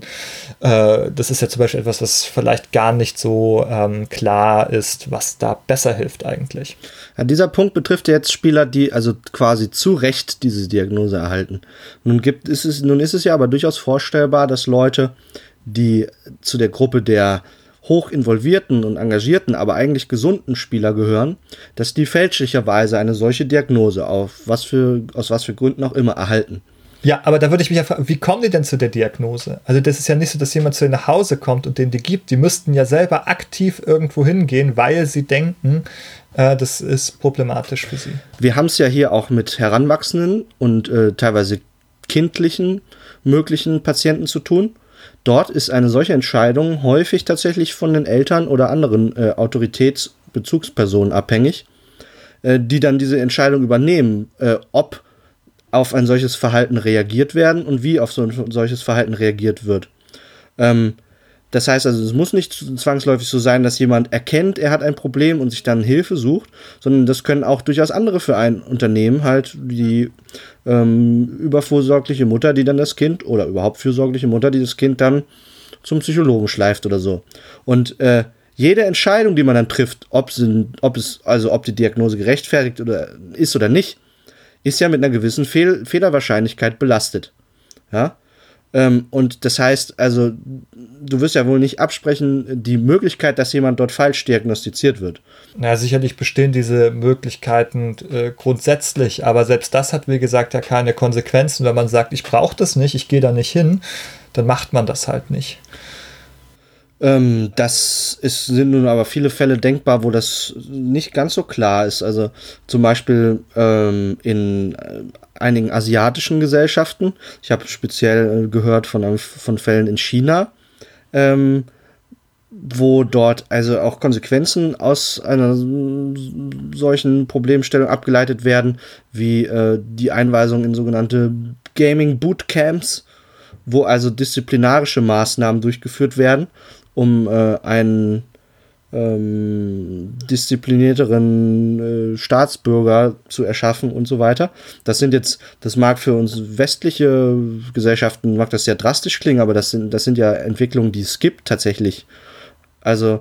Uh, das sind natürlich Entwicklungen, die davon unabhängig sind von dieser Diagnose. Also ich meine, diese Art der, der Reaktion und Maßnahme ist ja auch etwas, was nicht nur in, in äh, Zusammenhang mit dieser Diagnose dann durchgeführt wird.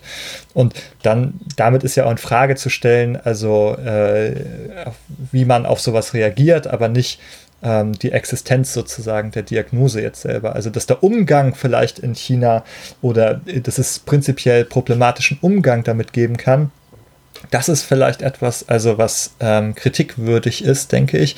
Würde aber nicht sagen, dass sozusagen die ähm, bloße Existenz sozusagen an der Stelle äh, problematisch ist, sondern eher sozusagen, ja, wie geht man damit um und äh, wie reagiert man sozusagen darauf? Es ist ja schon anzunehmen, dass der offizielle Status äh, grundsätzlich geeignet dann dazu ist, äh, solche Maßnahmen zu legitimieren. Weil wenn man sagt, selbst die Welt, die schaut her, die Weltgesundheitsorganisation sagt, das gibt es, das ist ein Problem. Ähm, wer möchte dem widersprechen? Ne? Ähm, also ich sehe da schon eine gewisse Gefahr, wie man auch möglicherweise ähm, nicht hilfreiche und oder sogar schädliche Maßnahmen rechtfertigen kann, dann auf Basis ähm, dieses offiziellen Statuses, der ja jetzt momentan dort äh, gefestigt wird, dieser Diagnose. Ja, ähm, wir haben uns also angeguckt, was, was hat das für Konsequenzen für Spieler.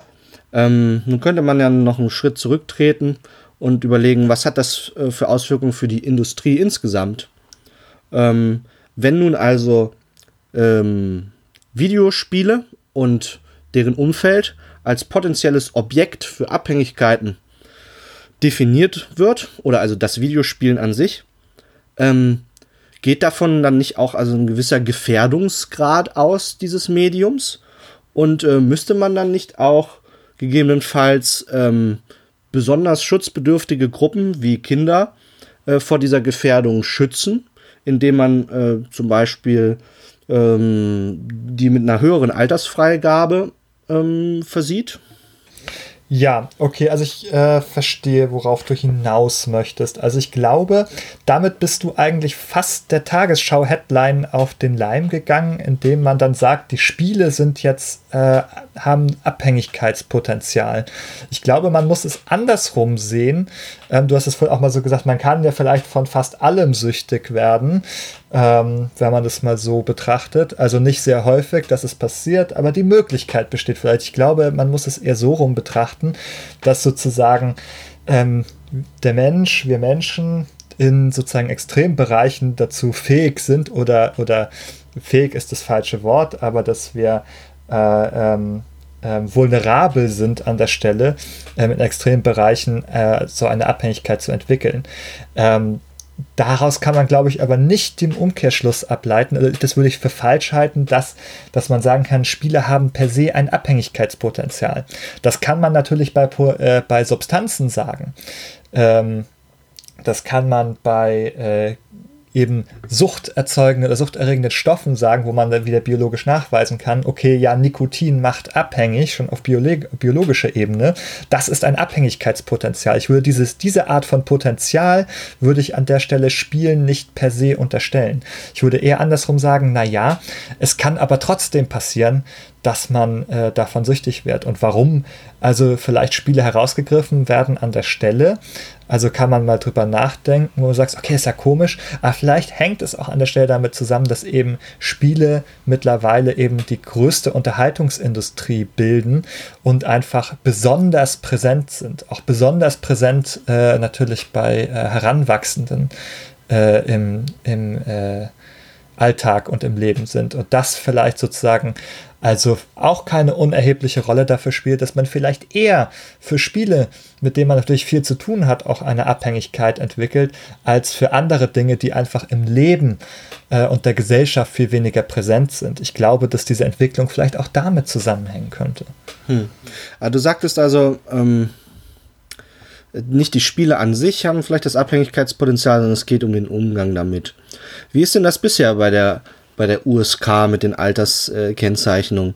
Da sagt man, also man sagt doch da auch nicht irgendwie, das Spiel, dem ist nichts vorzuwerfen, sondern möglicherweise könnte jemand mit diesem konkreten Spiel einen äh, schädlichen Umgang pflegen oder hat äh, und deswegen sollte es äh, erst ab 18 freigegeben sein, sondern es ist doch so, dass dem Spiel gewisse Eigenschaften zugewiesen werden. Nach meinem Verständnis, korrigiere mich da bitte, äh, wenn das falsch ist. Bestimmte Eigenschaften, die halt ein, ein gewisses, äh, einen gewissen negativen Einfluss auf die Entwicklung von ähm, Kindern und Jugendlichen äh, haben könne. Und äh, ich sehe keinen Grund, warum man jetzt äh, nach dieser ganzen Logik dann nicht auch Spielen, die ein besonderes Abhängigkeitspotenzial aufweisen, ja, dass man das ja, dass es jetzt ein Kriterium wird, dass man das mit untersuchen würde und es könnte jetzt dann eben so eine Alterseinstufung heraufsetzen, wenn man dieses Potenzial wiederfindet. Also ich kann darauf halt nur sagen, also ich glaube jetzt erstmal persönlich nicht an dieses spezielle Abhängigkeitspotenzial, ähm, aber spielen wir das einfach mal durch. Das, das hieße für die USK natürlich, also es müsste jetzt ähm, erstmal belastbare Forschung geben, die genau die Elemente identifiziert. Denn die bestützen sich natürlich so auf psychologische, pädagogische Forschung und da müsste man dann ähm, also erstmal einen Nachweis sozusagen äh, über die Gefahr, über die Schädigung ähm, oder Beeinträchtigung der Entwicklung ähm, nachweisen können und diese ganz bestimmten Elementen zuweisen können. Jetzt ist es ähm, aber ja so in der Realität, dass man feststellt, okay, also es gibt Personen, die sind nach dem Spielen generell süchtig, die spielen alles durch die Bank. Ähm, natürlich gibt es aber, die sind jetzt bei einem bestimmten Spiel irgendwie hängen geblieben, aber auch da gibt es äh, unterschiedlich, also sehr unterschiedliche Spiele. Ähm, und dass man vielleicht gar nicht, also dass das schon ein Hinweis darauf sein könnte, dass es etwas nichts mit konkreten Elementen zu tun haben muss. Ähm, das zweite, was ich, äh, was ich sagen würde, ähm, an der Stelle ist etwas, das ich gerade vergessen habe, was mir bestimmt gleich wieder einfallen wird, ähm, wenn ich nochmal darüber nachdenke. ähm, ähm, äh, zum Thema, also ich meine, bei der USK ist es ja schon so, dass nicht mal ähm, das Thema Lootboxen sozusagen da, ähm, also wo man halt schon weiß, dass es äh, Glücksspiel entspricht und Glücksspielmechanismen entspricht, ähm, selbst das nicht dazu führt, dass äh, so schnell zumindest ohne Grundlage darauf reagiert werden kann. Ähm, das also ist jetzt nicht undenkbar. Ähm, wir haben in anderen Ländern gesehen, dass halt auch auf diese Lootboxen reagiert wurde ähm, und dass äh, sozusagen da entsprechend dann eine Kennzeichnung sein muss oder dass bestimmte Spiele mit Lootbox-Mechanismen eben nicht mehr enthalten sein können. Ähm, das ist etwas, okay, das ist ein Spezialbereich, diese Lootboxen, äh, wo ich glaube, ja, also das halte ich auch äh, zum gewissen Grad für problematisch und auch nicht für falsch, dass das äh, kennzeichnungspflichtig sein könnte oder auch Einfluss auf die Altersbewertung, äh, Einordnung äh, geben könnte. Aber jetzt konkret zu USK, da kann man halt schon sehen, selbst das hat jetzt noch keinen Einzug dort gefunden und ich glaube, es ist viel, viel, viel schwieriger und vielleicht sogar gar nicht machbar, solche konkreten Mechanismen im Sinne einer Computerspielabhängigkeit zu identifizieren. Ja, wir haben ja eine ganze Reihe von Punkten nun besprochen zu dem Thema. Möchtest du noch diesen Punkten irgendetwas hinzufügen, Ben? Ähm, ja. Ich würde einmal kurz rekurrieren ähm, zum äh, What About Ism. Ähm, nur, ein kurze, nur ein kurzes Wort dazu. Ähm, ich glaube, so, also ähm, warum ich das vorhin gesagt habe, ist ja nur, ähm, oder was dieses Argument hinter äh, diesem Begriff ja sagt, ist sozusagen, dass die Vorhanden, das Vorhandensein von einer zweiten Sache ähm, nicht das Vorhandensein einer ersten Sache sozusagen ähm, argumentativ widerlegt oder bestätigt. Das sind einfach Dinge, die in dem Sinne nichts ähm, miteinander zu tun haben. Also wie gesagt, also in dem Sinne meine ich, ähm, wenn ich sozusagen äh, Computerspielabhängigkeit äh, finde, sagt das nichts darüber aus, ob es nicht auch noch andere Abhängigkeiten geben kann oder nicht. Ähm, und deswegen ist es, wie gesagt, kein Argument, äh, glaube ich, weder dafür noch dagegen. Ähm, zu sagen, okay, andere Sachen werden nicht aufgenommen. Also man kann sich das fragen, warum das differenziell unterschieden wird. Das finde ich schon ganz richtig. Aber ich glaube, das ist ähm, widerlegt oder bestätigt die Existenz der Sache sozusagen erstmal nicht. Also grundsätzlich äh, würde ich dir da zustimmen, aber man muss schauen, welche Aussagen man mit dem What about diesem Etikett belegt. Und zwar ist also das Bilden von Analogien ist ja nun eine althergebrachte ähm, und durchaus legitime argumentative Strategie.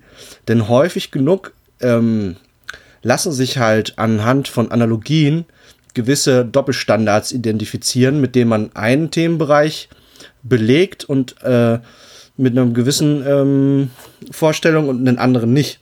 Und wenn nun man also sagt, also Gaming Disorder okay, aber was ist denn dann mit ähm, anderen Verhaltensweisen, die auch potenziell, äh, die diskutiert werden im, im Zusammenhang mit Abhängigkeitspotenzialen, dann ist das meiner Meinung nach eine geeignete Argumentationsstrategie, um zu schauen, okay, bin ich denn bereit, genau dieselben rigorosen Kriterien an andere Verhaltensweisen anzulegen, wie äh, an die, äh, wie an das Videospielen? Und dann wird man meiner Meinung nach feststellen, äh, dass es häufig keine guten Gründe gibt, warum jetzt manche Verhaltensweisen jetzt von einer solchen Betrachtung ausgenommen werden sollten und manche nicht. Das war also mein Punkt zu diesem Whataboutism. Ja, also das verstehe ich ja, warum sie ausgenommen werden. Äh, das kann man sich durchaus fragen. Aber es hat in dem Sinne nichts damit zu tun für mich, ähm, ob das legitim ist bei dem, äh, in dem ersten Fall. Ja, also es kann ja durchaus sein, dass man sagt, okay, ja, es ist legitim. Und dann kann man sagen, ja, und was ist jetzt mit anderen Sachen? Sollten die nicht auch legitim sein? Das kann immer nur ein Argument sein, meiner Meinung nach, dafür, dass andere ebenfalls ähm, äh, vielleicht klassifiziert werden sollten, aber niemals andersrum, dass man sagt, ah ja, bei dem ist es nicht so, ja, dann können wir jetzt Computerspiele auch nicht nehmen. Ich glaube, diese Richtung funktioniert nämlich nicht. Naja, also es ist ja so, dass wenn du, also wenn bei dem Vergleich von zwei Verhalten möglicherweise ein Widerspruch auftritt, dann ist dieser Widerspruch ja dazu geeignet, grundsätzlich die Prozedur zu hinterfragen, mit denen man Verhaltensweisen belegt mit diesem, äh, mit diesem Störungsbegriff. Und, äh, sollte, und wenn also dort, ähm, wenn dort Widersprüche auftreten und äh, grundsätzlich äh, die Art und Weise, wie man also dieses Etikett benutzt, ähm, in Frage gestellt wird, dann hat das natürlich auch Auswirkungen darüber, wie man das Etikett für die Videospielsucht verwendet. Deswegen ist das kein Whataboutism, sondern äh, ist es ein, eine Prüfmethode, um zu schauen, sind meine Ansprüche, die ich an, dieses, an Gaming Disorder stelle, äh, wenn ich die rigoros auf andere Bereiche ausführe, sind die da auch haltbar. Wenn also die, die grundlegende Auswahlmethode, äh, Etikettierungsmethode dort kritikwürdig ist, dann hat das definitiv Auswirkungen auf alle Sachen, die damit mit dem Etikett belegt werden. Es könnte vielleicht eine Möglichkeit sein, der Prüfer. Ich finde sie ehrlich gesagt nicht gut. Also ich finde es dann doch besser, ähm, die Sache für sich genommen zu prüfen ähm, und eben ne, sich mit den äh, Kriterien, Implikationen jetzt ähm, der Gaming Disorder äh, in dem Sinne zu beschäftigen und diese anderen Fragen nach anderen Verhaltenssüchten da hinten anzustellen, ähm, finde ich da doch dann geeigneter, muss ja. ich sagen. Ich denke, wir haben uns ja durchaus im Rahmen des Podcasts Mühe gegeben, äh, sowohl die inneren als auch die äußeren Widersprüche, möglicherweise Widersprüche dieser Diagnose uns anzuschauen. Ähm, so dass wir eigentlich jetzt zusammenfassend sagen können, was haben wir denn heute, ähm, was haben wir denn heute uns genau angeschaut? Wo sind wir gestartet und wo sind wir gelandet? Wo sind wir gestartet? Genau, also kurzes Recap sozusagen vielleicht. Äh, genau, also wir haben festgestellt, die WHO ähm, hat eine erste Version vom neuen ICD publiziert, äh, in dem diese Diagnose auftaucht. Ähm, wir haben die Kriterien einmal betrachtet, äh, sind sie sozusagen an deiner Episode durchgegangen. Ich denke an dieser Stelle, das darf man nochmal würdigen auch. Ähm, dass du dich sozusagen hier so ähm, offen dafür zur Verfügung gestellt hast, obwohl es ja auch ein bisschen ein schambehaftetes Thema äh, durchaus ist. Äh, deswegen nochmal ganz großen Dank, dass wir das so gemacht haben äh, und ich glaube, das war ganz spannend. Ähm, und dann haben wir jetzt ähm, eine ganze Weile kritisch darüber diskutiert. Ich glaube, ähm, wir haben auch ein bisschen unterschiedliche Ansichten damit äh, reingebracht. Ähm, ich denke, was man mitnehmen kann, ist, dass es durchaus Dinge gibt, ähm, die für diese Diagnose sprechen, als auch, dass es Dinge gibt, die ähm, vielleicht gegen die Einführung zu diesem Zeitpunkt äh, sprechen. Und dass es jetzt final auch für uns gar nicht ähm, zu klären ist, äh, ähm, ob das jetzt äh, wirklich äh, überwiegend positive oder negative äh, Konsequenzen nach sich ziehen wird. Ähm, also ich glaube weiterhin daran, dass es äh, etwas ist, was nicht grundlegend falsch ist ähm, zu betrachten, denn also ich glaube, es gibt genug Fälle, wo man sehen kann, ah, hier ist ein Problem, das hat irgendwie mit Spielen zu tun. Ähm, deshalb würde ich sagen, okay, dem sollte man nachgehen, ähm, das sollte man sich anschauen. Ich für meinen Teil finde eben doch etwas problematischer, auf welche Weise man dann darüber spricht, wenn man sagt, oh ja, die Spiele sind jetzt äh, plötzlich suchterregend oder so. Also das ist etwas, ähm, glaube ich, also dann eine verquere Sicht eher darauf, ähm, die, die vielleicht dann äh, zu einer falschen Panik führen könnte. Ich denke, also ich glaube, dass es ähm, keinen Grund zur Panik gibt. Ähm, ich glaube, dass es ähm, ja für einige wenige ähm, oder für einen kleineren Teil äh, sinnvoll sein kann. Und ich habe zumindest da sozusagen in dem Sinne die, die positive Hoffnung, dass tatsächlich ähm, bessere Therapiemöglichkeiten und mehr Wissen darüber generiert werden können. Ähm, und ich glaube, für alle anderen ist da einfach nichts zu befürchten. Ich habe eher das Gefühl, da steckt uns doch, oder da steckt einigen eher noch die Angst äh, aus der Killerspieldebatte in den Knochen. Oh oh, ähm, die nächste Moral Panic kommt. Oh oh, ähm, uns will man wieder hier die Spiele streitig machen. Ähm, ja, ich würde, ich würde sozusagen dir gern nochmal äh, das Gegenwort auch überlassen, denn du ähm, sagst, ah, ganz aus, auszuräumen äh, ist es nicht. Ich votiere dafür halt, die ganze Debatte um die Diagnose einzuordnen ähm, in einen größeren wissenschaftspraktischen äh, und theoretischen Zusammenhang dass man also sagt, okay, wir haben eigentlich gar keine genaue Vorstellung, was äh, diese Störung eigentlich auf psychologischer Ebene darstellt, was ist das Subjekt äh, dieser Störung, welches sind die beteiligten Hirn, äh, funktionalen Hirnteile, ähm, die dort also äh, diese Störung charakterisieren sollen. Ähm, also einmal diese Richtung dann sehe ich durchaus kritisch die möglicherweise gesellschaftlichen Folgen, die jetzt also eine solche offizielle Diagnose mit sich bringt. Denn unabhängig davon, ob wir beide hier äh, einigermaßen reflektiert und differenziert uns über diese Diagnose unterhalten, äh, das sind nun Ansprüche, also Anspruch der Differenziertheit, äh, die man zum Beispiel von den Medien nicht erwarten kann von der breiten Masse der Medien. Da sind sicherlich einige ausgenommen. Aber die gesellschaftliche Diskussion wird bestimmt werden von äh, den, äh, dem Zeug, was die Leute halt so lesen oder in ihrer Facebook-Timeline angezeigt bekommen. Und das sind halt nicht immer die differenziertesten äh, Positionen zu dem Thema. Und das wird meiner Meinung nach liegt darin schon die Gefahr einer Stigmatisierung auch von gesunden und absolut normalen ähm, Videospielern. Ähm, ja, also es ist doch eigentlich äh, ganz äh, quicklich festzustellen, dass wir beide dort wirklich äh, unterschiedliche Ansicht sind. Dadurch, äh, ist das Ganze nicht zu so einer gegenseitigen nickenden Bestätigungsorgie hier ausgeartet, sondern wir haben durchaus ein paar. Du möchtest sagen, wir haben uns endlich mal so richtig gestritten. Ja, das war ja noch recht zahm. Also ich weiß nicht, wie du dich sonst so streitest, aber bei mir da geht es auch schon mal ein bisschen anders her noch. Ähm, aber Ja gut, da können wir ja froh sein, dass wir ganz gesittet geblieben sind. Hier die, die Tische haben stehen lassen, auch sonst äh, nichts geworfen haben. Ähm, und wie gesagt, also ich glaube, das vielleicht spiegelt das ganz gut wider, dass es ähm, ein schwieriges Thema sein kann, dass es kontrovers diskutiert wird. Ähm, ja, damit würde ich, würde ich auch die, die Folge für heute einfach schließen. Ähm, es war mir eine Freude, Ben. es war mir auch eine Freude. Ich würde, wie gesagt, ähm, gerne nochmal mit der positiven Botschaft schließen. Keine Panik, ähm, aber behaltet es kritisch im Auge.